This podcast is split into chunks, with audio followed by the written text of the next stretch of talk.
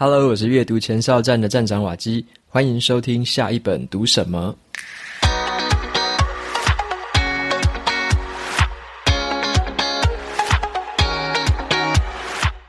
今天我要跟大家分享的这本书，它的书名叫做《跑鞋革命》。这本书在说 Reebok 这个品牌它的一个起源故事。Reebok 它是一个很小型的地方企业，后来成为了跨国知名的一个体育品牌。那么这本书呢，就是 Reebok 品牌创办人他亲笔写下的自传。今天就跟大家分享一下里面有哪一些好看的地方。今天分享的这本书有出版社的抽奖赠书活动，我们会抽出两本。然后你有兴趣参加的话，就到节目资讯栏可以看到参加的方法。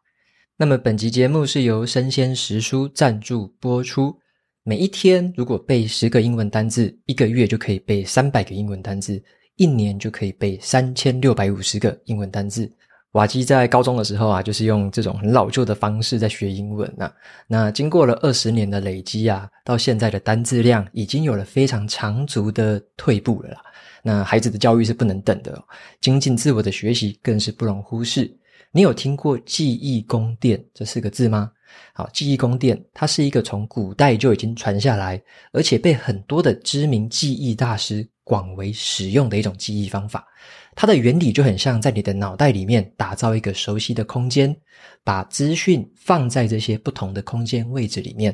利用大脑对于图像记忆是比较厉害的这个特性来加强你的记忆。就很像小时候你玩过那种扑克牌游戏，钓鱼可以翻两张卡片一样就得分嘛。那这个钓鱼的游戏，它也是训练大脑对于位置的记忆力。我们在记那个钓鱼的扑克牌啊，其实我们并不是记数字，而是去记位置。所以今天呢，跟大家分享这个由谢哲青老师推出的线上课程——谢哲青的记忆宫殿。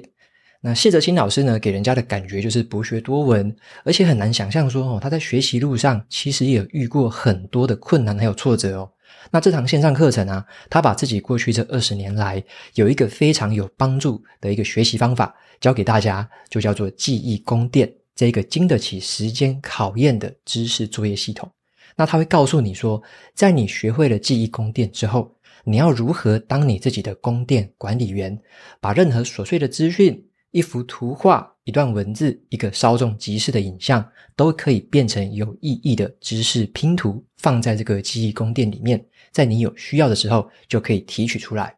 这堂课啊，会帮你提升记忆力、组织的能力。然后呢，哲青老师也会透过他自己的人文、艺术、历史专长，带着大家培养一个人文底蕴，希望可以帮助到每一个想要在人生、职场还有学业上面成为升级版的自己的每一个你。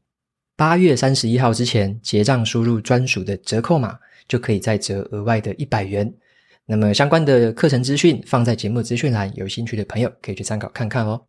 那么接下来呢，就回到今天这本书的分享，《跑鞋革命》。《跑鞋革命》在讲的品牌故事是 Reebok 它的品牌故事。Reebok 它原本是一个在英国的乡间，然后呢是一个家族企业这样的一个形态的这个制鞋工厂。那后来呢，它一路的发展，变成了一个全世界都知名的一个运动品牌。那这一段过程呢，其实花费了三十年，一路上是有很多的蜿蜒，很多的坎坷。那这本书的作者就是 Reebok 创办人，他本人亲笔写下来的。那我为什么会对这本书有兴趣呢？其实啊，我在小时候，尤其是我在高中以前，从我小学啊、国中啊、高中，那个时候我只要是买球鞋，我都是买 Reebok 这个牌子的。那为什么这么多的牌子给我选，我会选 Reebok 呢？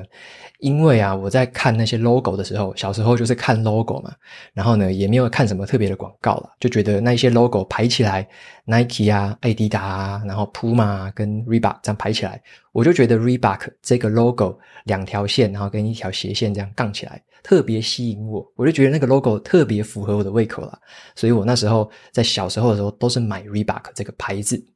那后来啊，我就穿那个牌子一路穿到高中，到大学之后，我才开始换成另外一个品牌。因为我后来是迷上了 NBA 篮球嘛，然后很多的球星他们都是跟 Nike 签约，所以我后来在大学以后买的这个球鞋的品牌，还有一些休闲鞋的牌子，我都开始改买 Nike 了。所以是在大学之后才变成是 Nike 的这个死忠顾客。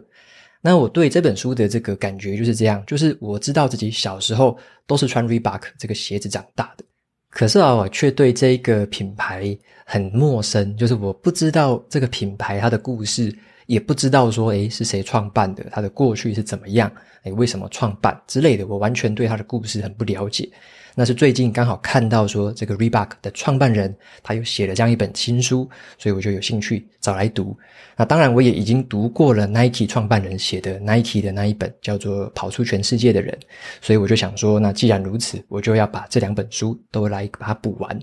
好，那所以说我今天就跟大家介绍 Reebok 的这一本《跑鞋革命》。那我在读这本书的时候啊，我才渐渐发现说，这一本书啊，它虽然看起来是一个创业故事哦。可是它不是一本商业教科书啊，你不要把它当商业教科书看。你会发现说，这个创办人，也就是作者他本人哦，他是一个像我们一样的平凡人。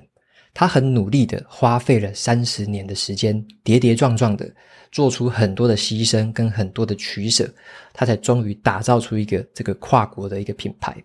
那这本书我觉得读起来，你会感觉到作者他真的是非常的诚恳，而且他写的故事很真实。而且有点笨拙，我最后会跟大家说一下为什么我会说有点笨拙。然后呢，他的故事也蛮惊险的，还有很多会让你觉得这个心脏揪一下那种感觉。那我蛮喜欢他呈现出来的一个很朴实无华的这个样貌。整本书你不会觉得他在说教，而是呢充满了很多他发自内心的这个热忱，然后这种勇敢，还有他勇于面对他所不知道的事情这样的一个心态。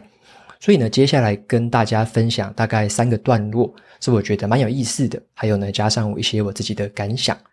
好，那第一个我要跟大家分享的是，这个创办人呢，他是逃离平凡的这样的一个心态。好，他不甘于平凡，他要逃离平凡。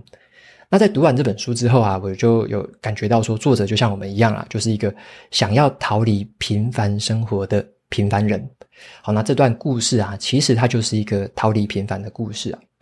这本书的作者他叫做这个 Joe Foster，那 Joe Foster 他也是 Reebok 的创办人，他的阿公就是在世界上发明第一双带钉子的跑鞋，就是我们一般看说这个钉鞋，钉鞋，那他的阿公就发明了第一双的钉鞋。那在一九零零年代的时候啊，他们家就开始供应了很多跑者，就是卖这些鞋子给很多很厉害的跑者。所以他们在这个精英跑者，就是很厉害的跑者这个这个群组里面，算是一个很热门的商品。那时候在英国的时候，这个牌子是卖得非常好的。那后来他的阿公啊，就把这个公司传承给了这个创办人他的父亲，还有他的叔叔，所以传了传给了第二代。那这个父亲跟叔叔啊，他们两个人的经营理念是完全颠倒的，好，就是完全不一样的。爸爸是比较守旧一点，好，然后这个叔叔呢，是有时候会想要做一些这个手工，或者说比较有一些想法，所以这两个人的经营理念是不一样的。那他们经营的这个公司就叫做福斯特，因为他这个作者叫做 Joe Foster 嘛，所以他们的这个家族企业就叫做福斯特。好，那福斯特他们就是专门在做鞋子，卖鞋子。可是他的爸爸跟他的叔叔啊，把这个公司当成是一个死板板的公司在运作，就好像有点这种比较传统的那种心态呢，或者说就是甘于现况而已，把这个做鞋子这件事情当成是例行公事，好像可以喂饱家人，好像就可以了。所以他们的这个家族企业一直是维持在一个当地的小规模。那作者他就觉得他没有办法忍受他们这个爸爸跟他叔叔。对于这个公司的经营，竟然是这种态度，他觉得他们有点冷淡，而且会有点甘于平凡。可是他知道的是，他阿公这么厉害，他做鞋子的这个技巧这么厉害，他不希望说这样的一个制鞋的技艺变成这么平凡，然后没办法发扬光大。所以他觉得他们这样的一个制鞋技术是有办法在影响到更多，甚至是全国性的，那到后来变成一个世界性的一个品牌。所以呢，他有这样的一个很远大的一个这个愿景。那福斯特家族呢，他们的这个发源地是在英国的小镇，叫做博尔顿。然后这个是一个人口大概十来万的一个地方。但是作者他就观察到说啊，在当地有很多的工人，那这些工人呢，他们每一个礼拜啊，他们的喜怒哀乐，大部分都来自于说这个地方上的球队可能赢球了，可能输球了，他们就会觉得诶很开心或者是很生气。可是他观察到一个现象，无论这个小镇上面的工人啊有多么的愤怒，或者说他们对于球员喊出了什么样的建议。他们跟朋友讨论了很多的战术啊，跟策略，可是对这些球赛的结果都没有任何的影响，因为这一切都不在他们的掌控当中。这个球队要踢赢、踢输，都跟这一些这个观众没有关系。所以他发现说，工人就是把他们自己的这个喜怒哀乐完全交给了他们支持的球队。那对作者来说，他认为他的精力应该要耗费在。自己可以控制的事情上面，所以这是他一开始有观察到的一个现象。所以呢，他自己心里面有一个信念，就是说，他认为他的家族这个鞋匠的这个技艺是可以拓展到全世界的。他知道的是，他拥有这个做鞋子的技术还不够，所以呢，他后来也去报名了这个学校里面的制鞋课程，然后学习了所有关于制造鞋子这个产业需要学习的商业的面向。像是记账啊、出货啊，然后呢，很多的这种商业跟法务上面的一些交涉的技巧。那他也发现了啦，在当时啊，有其他的很大的鞋厂，像是艾迪达跟普马，他们都在快速的扩张、快速的抢占市场。那他就觉得这个爸爸跟叔叔他们这种甘于平凡的这种经营态度，让他感到很厌倦。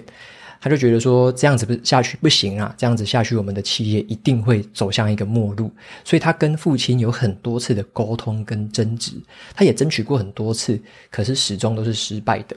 后来呢，他就跟他的亲哥哥叫做 Jeff Foster，他们就决定两个人出来另起炉灶，所以他们就创立了这个叫做水星公司。那水星公司就是 Reebok 的前身。后来这个 Reebok 就是这个水星公司慢慢的经营之后，才改名叫做 Reebok。所以在书里面呢，这个作者他就有讲到很多这方面的心路历程。他想要逃离这样子一个平凡的生活，把自己家族的这个制鞋的技巧发扬光大。那这一个新的这个品牌或新的这个制鞋公司，就是他逃离这样平凡的一个工具。好，那接下来的话，跟大家分享第二个有意思的地方，就是他很频繁的遭受挫折。好，这个很频繁遭受挫折，我觉得真的是看这本书的时候让我心里非常有感的一个部分。前面有提到说，这个并不是一本商业教科书，我觉得它很像一本如何从失败之中满血复原的一个指南。就是他遇到了很多失败，遇到很多的意外，遇到很多不如意的东西，可是他总是能够满血回归，继续再战，然后越战越勇。我在读的时候啊，就随着这个章节一直前进。我就一直有一个感想，他的故事真的是很奇葩，就是充满了很多的失败跟挫折，有点像是一个失败大集合。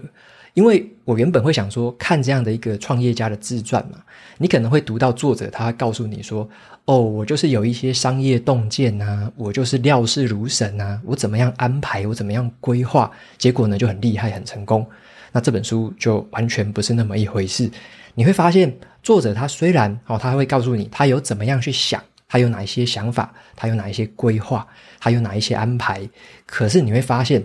事实上出来的这个结果，很多的时候都是跟他想的是相反的，或者说就是没有那么顺利，然后呢，就是会遇到一些意外，然后有时候就是会呃杀出一个程咬金之类的，那他在最后都还是能够挺过来。我在看他的故事的时候，我就觉得心脏哦，好像有点快受不了了。意思就是说，我在看的时候觉得哇，真的好多失败，每一张翻，每一张翻都是失败跟意外。例如说啊，我在看完了大概前前面大概三分之二吧，可能大概六七成的章节的时候，想说我已经看了这么多让人家心惊胆战的这个故事了，什么差点被撤销营业执照啊，资金都已经运转不过来，差点要倒闭，然后呢，经销商哈跟经销商又有冲突，又很不顺利，甚至他的代工厂还有很多致命的瑕疵，我就想说怎么这么不顺啊？到底什么时候可以顺利一点？怎么样成为这个国际知名品牌的？然后我就看到这个部分，我就稍微盖上书，然后深呼吸一下，想说接下来应该就会好转了吧。然后我就再把书打开，再翻到另外一页，结果看到就第一句，同一年又有另外一个问题，哪一次没有？好，我看到这一句，我就觉得我可以看，我可以听到那个作者他那时候的绝望的呐喊哦，哪一次没有？我看到这句的时候，就是有一点点要苦笑，但是又觉得哦，怎么又来了之类的，就觉得说这个真的遇到好多状况哦。然后他就有感叹一句话，我觉得真的是很感叹，他就说：“我觉得自己的工作不是在做鞋子，而是在救火。而且呢，我每每次想要去扑灭一处的火，背后就会有另外一处又要烧起来。”那他说这句话，我觉得他应该在心里面想过很多次啊，因为真的是好多好多的着火，好多好多的意外，然后串联到这整本书里面。那我在苦笑的同时，我其实也很佩服。因为你要看说他到底有多强大的心智，他才可以挺过这一切的挫折。所以我这边跟大家分享的这个，我从这本书里面看到的是，他好频繁的受挫，好频繁的，就是东西都跟他预想的不一样，跟他规划的不一样。但是他怎么样复原，他怎么样再重新的崛起，怎么样再有下一步。好，所以说我觉得他除了是一个商业的过程之外，你也可以看到他用什么心态在面对这些事情的。那再来第三个跟大家分享的是关于一些取舍上面的事情。好，取舍。那作者他就很坦白的说啊，他的价值观就是他注重工作更胜于家庭。好，他更注重工作。那随着这个故事的一步一步的演进，我就看到说他在每一个时间点，他几乎都是选择工作至上。他很认真去培育这个 Reebok 这个事业。可是他对家庭的照料真的就是排在第二名。那他也承认说，他自己都是整颗心都在工作，工作这件事情占据了他所有醒着啊，甚至是睡眠的所有时间，把他跟家人这个相处的时间都剥夺掉了非常的多。那我觉得有一点令人令人感伤的是这样子，就是作者他的心里面有很大的这个愿景跟梦想，但是他也知道，为了要达成这个梦想，然后呢，由他自己就是全力发挥他。必须要牺牲掉很多跟家人的相处时间，那他的心里面是很清楚知道这样的一个取舍的。他在书里面也一直有强调过，他知道他自己是这样的一个态度，然后他也知道说他牺牲了哪些事情。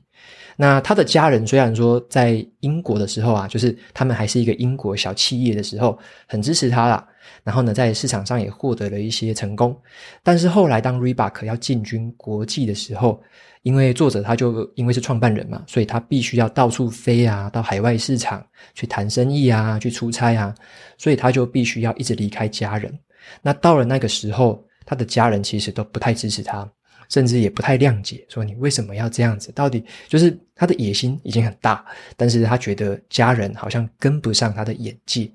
那这样子的一个隔阂，就造成了他跟他的家人是渐行渐远的。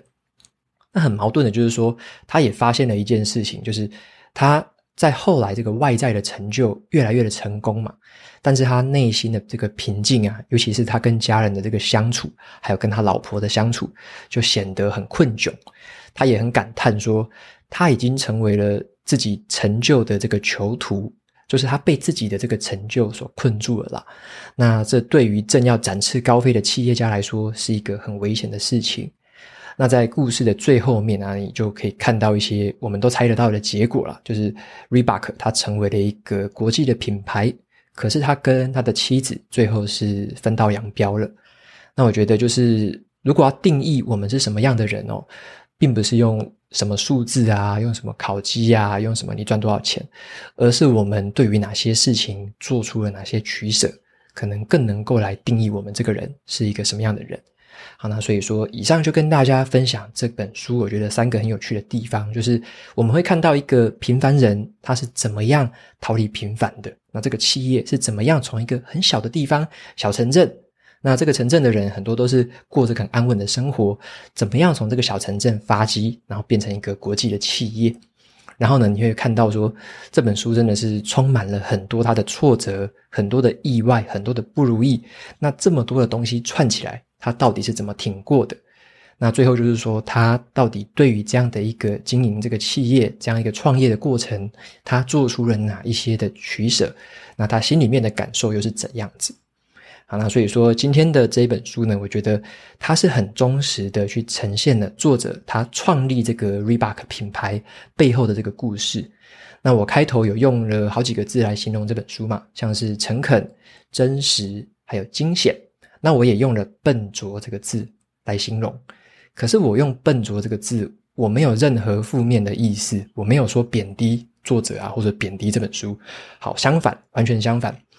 我用笨拙这个字，是因为说我们现在读这个故事，是因为我们用这个事后诸葛的角度，我们用一个可能上帝之眼啊这样的方式来看这个故事。我们才会发现说，原来这条路这么样的辛苦，原来这个作者他本身有这么多的事情，他没有一开始就准备好，他可能没有提前就想到，然后呢，事情跟他想的完全不一样，而且都是往那种最坏的方向发展，我就会看到这样的一个过程。然后在我们这样事后诸葛看来，可能会觉得好像有点笨拙，诶，就是。你会觉得一个创业家，一个成功创业家，好像不是这样子的啊，但是他却展现出来的是一个这样的样貌。那我觉得创业它其实就不是风光的，它是充满了笨拙的。那我觉得这个可能更是一个常态。那作者他很诚实的，也很真实的告诉我们，他创业过程很多的情况之下，显现了这个笨拙，显现了这种意料之外的状态。我觉得是非常非常真实的一个部分。好，那最后的话，在看这本书的过程啊，因为作者他也有提到的一些跟 Nike 之间的一些这个故事，小小的一些桥段而已啦。那我就会回想到说，之前我有读过 Nike 的创办人 Phil Knight，他也有写过一本书，叫做《跑出全世界的人》，可能蛮久之前的节目跟大家分享过了。好，那在《跑出全世界的》那一本讲 Nike 的这本书里面，Phil Knight 他有一个座右铭，他说：“懦夫从不启程。”然后弱者是死于路途当中，只剩下我们前行一步都不能停。好，那 Nike 的创办人他也是一样，一路一直前进，也是遇到了超级多的失败，可是呢，他就是挺了下去，他就是继续走，继续走，一步一步的撑过来。他也是面临过一种什么经济的危机啊，资金运转不过来啊，遇到代理商啊、经销商之类的问题，但是他也一样都挺过来了。你会发现。他们两个都是算是很勇敢的人，算是勇者。他们是永远不会退缩的，他们知道怎么样的再重新再起。那在这本书，在这个《跑鞋革命》这本书的最后啊，Reebok 的创办人他也很谦虚的写下了这样的一句话，他说：“我很想要感谢幸运女神，如果没有她站在我这一边的话，这一切的事情都不可能，而且没有例外哦，每一个企业都会需要一些好运的。”那我自己认为啦，他说这段话虽然是很谦虚的这么说，可是并不是说他天生就好运，然后他就会成功，而是你会看到他有多么的努力去准备，多么多么努力的去持续的学习，而且他拥有这个很坚定的信念，所创造出来的这一切的环境跟条件，还有他所主动去认识的那一些人，才会让这个真正的好运气愿意找上他。让这个企业才真正的成功，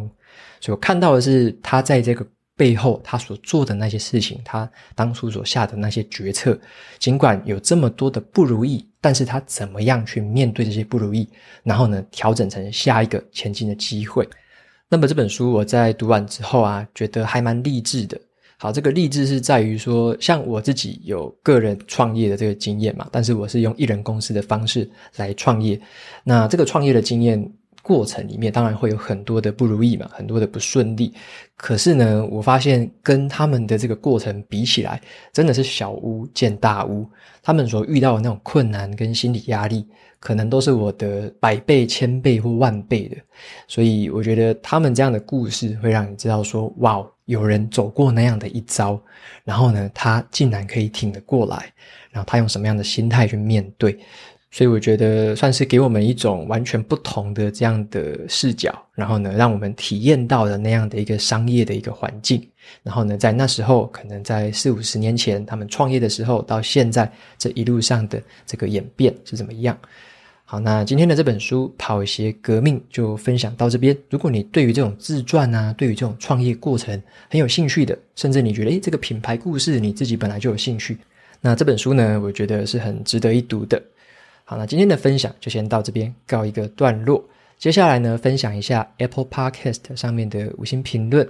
那今天来分享第一个听众，他叫做微微 K。好，那我可能可能念的不太对了，就是有好几个。英文单字我念不太出来，微微 K。好，那他说五星好评，谢谢瓦基，受益良多。喜欢阅读，但是总没有空。在听你说书的过程中，吸收到非常多优质的频道，推推。好，那非常谢谢微微 K 的这个留言和支持。那再来下一个听众叫做 Brown BB Bear，他说有一些可惜。他留言的内容是三星啊，他说声音是很柔和温暖的。可是语调有一点点平稳，比较难持续听下去。在听的过程中，可能还有一些冗词，所以内容不太容易连接起来。OK，非常谢谢这个 Brown BB Bear 的这个留言。然后有提到的这个，可能是我讲话的一个有点像风格吧，就是比较平稳啊，比较平淡这样子啊。这个是我是知道的。那也谢谢你有这样的一个这个建议。然后呢，有泳池的那个部分，我之前好像也有其他听众提过了。那当然，我也是尽量来改善，所以不太确定说讲的是比较前几集的内容呢，还是说是最新的几集。不过也没有关系，就是这样的内容也是很欢迎的。然后也谢谢你愿意花时间，然后留这样的建议给我。那作为我下一次这个录节目的时候的一些改善的方向。好，那再来的话是第三位听众，叫做一听成主顾。他说：“大推优质好节目，从第一百三十七集的卡片和笔记认识这个节目，往后几乎是每一集都收听。也谢谢瓦基的分享，让我可以增广见闻，也进一步接触到自己从来没有涉猎的领域。近期的选书也都超级喜欢的。那每一次听完了节目之后，总会马上借书来读。想要请问瓦基的是，之后有机会和不同的线上学习平台。”合作开课吗？再一次的感谢你的用心制作，一定会继续支持。好，那非常谢谢一听成主顾的这个留言的肯定还有支持。那有问到一个问题是说，之后有没有可能和不同的线上学习平台开课？那这个可能性当然是开放在这边，就是也没有说一定是限制跟谁合作啦，但是就是看是什么样的主题，那这个学习平台的功能什么的，是不是适合我这样在上面上课，然后呢也符合大家用的功能。总之就是我觉得可能性是开放的，但是一切还是以这个学员的这个吸收程度啊，或者说要使用的功能为主。那还有就是，我跟这个平台的这个理念是不是一致的？然后呢，我们是不是都有共同这样长久经营的这样的一个态度跟方向？好，如果当然这一切都符合的话，那跟谁合作？我认为这个都是处于一个开放的态度跟开放的机会的。好，那也非常谢谢你的留言跟你的这个问题。OK，节目到这边就进到了尾声喽。如果你喜欢今天的内容，欢迎订阅下一本读什么，然后在 Apple Podcast 上面留下五星的评论，推荐给其他的听众。你也可以用行动来支持我，一次性的或是每个月赞助九十九元，帮助这个频道持续运作。如果你对这个频道有任何的想法或想要问我的问题，都欢迎在节目的资讯栏里面有一个传送门的连接，可以留言给我。我每个礼拜呢，也会在阅读前哨站的部落格分享一篇读书心得。喜欢看文字版本的朋友，可以去订阅我的免费电子报。好的，下一本读什么？我们下次见喽，拜拜。